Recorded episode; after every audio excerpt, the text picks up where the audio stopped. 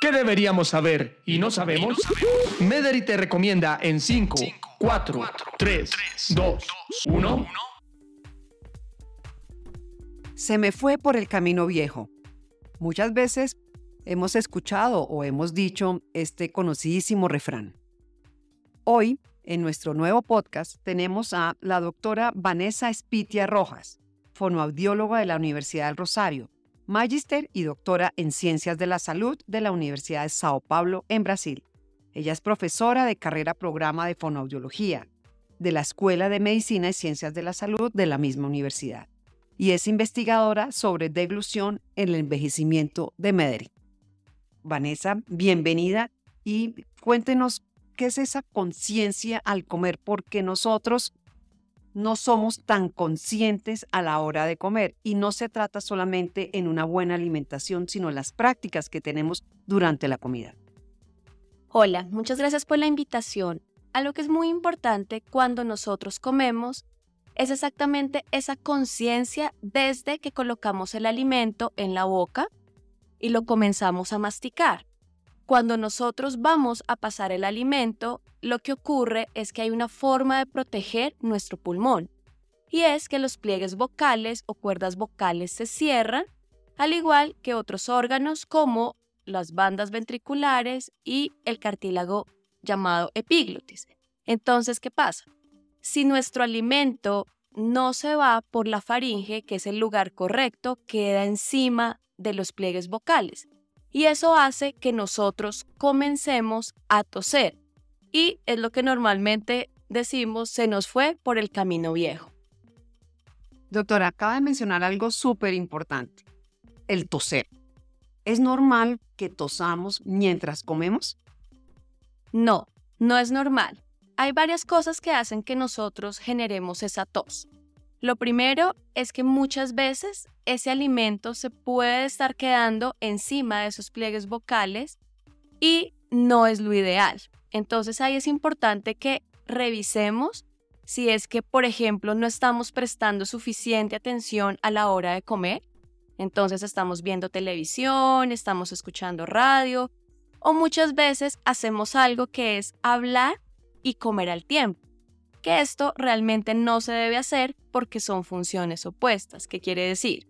Cuando yo estoy comiendo, mis pliegues vocales se cierran para evitar que el alimento se vaya al pulmón.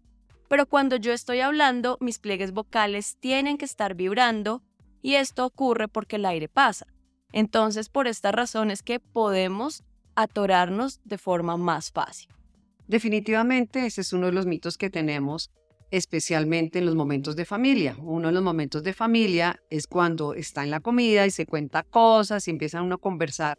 Realmente esto no ayuda al bienestar de nuestra voz, de nuestra respiración y que al fin y al cabo termina en deglución. Pero doctora, hemos hablado muchísimo de deglución. ¿Y qué es deglución? Deglución es un proceso en el cual nosotros colocamos un alimento en boca, por ejemplo, una torta de chocolate, que se ve deliciosa. Esto hace que generemos un proceso de salivación y una vez el alimento está adentro, lo comenzamos a masticar con nuestros dientes. Hay un proceso en el que la lengua ayuda y facilita esto. Luego, esa lengua lleva el alimento hacia la faringe y de la faringe va hacia el esófago y luego hacia el estómago. Entonces, eso es lo que conocemos como deglución, pasar el alimento. Doctora Vanessa, excelente todo esto que nos está enseñando a ser conscientes durante la comida. Pero cuéntenos cuáles son esas cinco en cinco para que no se vaya por el camino viejo.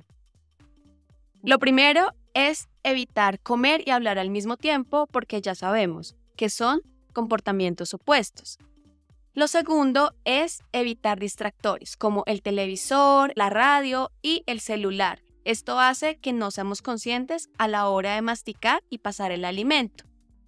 Tercero, pedazos más pequeños a la hora de comer. Cuarto, comer despacio. Y quinto, súper importante, sea consciente de lo que come y disfrútelo. Recuerde que no solamente es para nutrir nuestro cuerpo, sino para tener bienestar y generar placer.